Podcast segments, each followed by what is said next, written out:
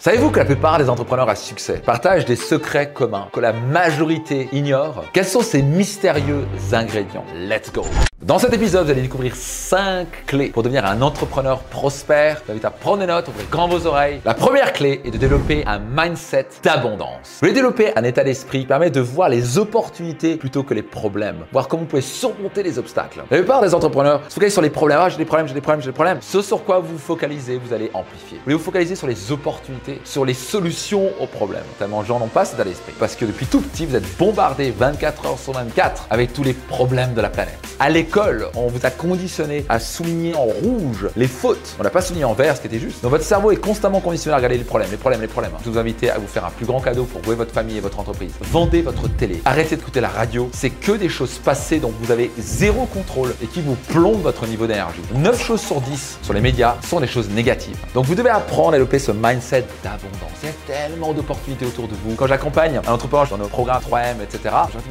mais vas tous les leviers de croissance que tu as? Là, il découvre, pour un bon, je savais pas. Dis, tu peux faire ça, tu peux faire ça, tu peux faire ça, tu peux faire ça. Leur business grandit, explose, dans le bon sens du terme. Bienvenue dans un mindset d'abondance. Numéro 2, la passion avant le profit. Oui, le profit, vous toujours gagner de l'argent en tant qu'entrepreneur. J'ai interviewé je sais pas combien de dizaines de multimillionnaires, voire milliardaires, certains que j'ai eu en mentor, certains que j'ai coaché dans différents domaines de vie. Et c'est intéressant, on parle de la passion, de la passion, de la passion. Si le but seulement c'est gagner de l'argent, elle a moins de difficultés, vous allez dire, ah c'est difficile, je m'attendais pas à ça, là, et vous allez abandonner. Alors que quand vous êtes passionné, l'obstacle c'est que je m'en fous parce que j'aime tellement ce que je fais. Quand vous êtes passionné, vous travaillez jamais. Un avantage compétitif extraordinaire. Parce que quand votre compétition, ils sont pas passionnés par ce qu'ils font, ils le font juste comme opportunité pour gagner de l'argent, vous allez leur botter le cul parce qu'ils vont faire, bon allez, 18h c'est fini. Ils vont jeter l'éponge parce que entreprendre c'est difficile. Mais quand vous adorez ce que vous faites, vous n'avez pas l'impression que vous travaillez. Au passage, je suis pas en train de dire que vous devrez travailler 24 h sur 24, bien au contraire, une chose qu'on apprend dans le programme et séminaire, c'est vous aider à travailler moins et gagner beaucoup plus d'argent pour avoir plus de temps pour votre famille. Numéro 3, s'adapter. Le monde évolue extrêmement vite et vous ne pouvez pas vivre dans votre tour d'ivoire, rester fermé, vous être ouvert aux opportunités et capable de vous adapter.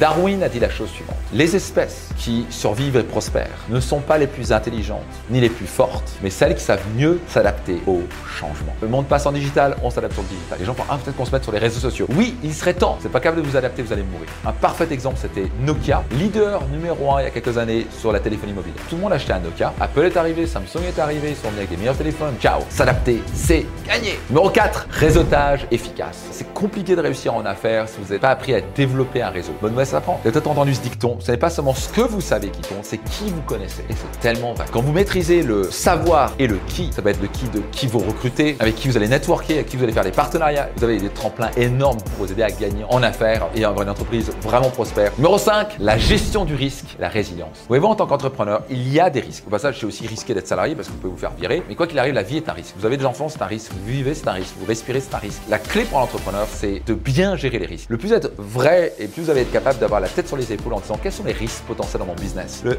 meilleur vous êtes à anticiper les risques, le plus vous avez de chances de succès. Vous avez déjà un plan à l'avance quand les risques arrivent. Et bien sûr, quand les erreurs arrivent, vous avez la résilience pour vous relever. J'ai fait cette erreur-là, qu'est-ce qu'on en apprend? Qu'on puisse continuer Les entrepreneurs à succès ont vraiment une capacité à bien gérer le risque, à avoir une résilience élevée qui les permet à la fin de dominer leur concurrence et de prospérer.